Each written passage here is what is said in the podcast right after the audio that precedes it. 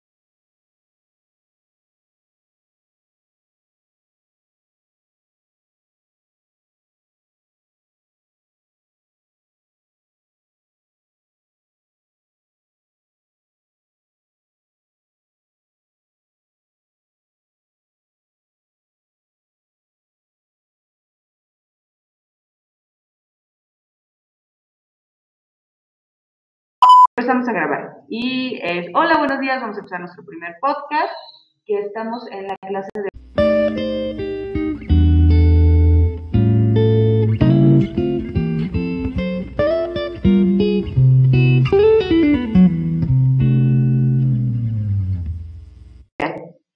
Eh, continuamos con el tema que es el siguiente.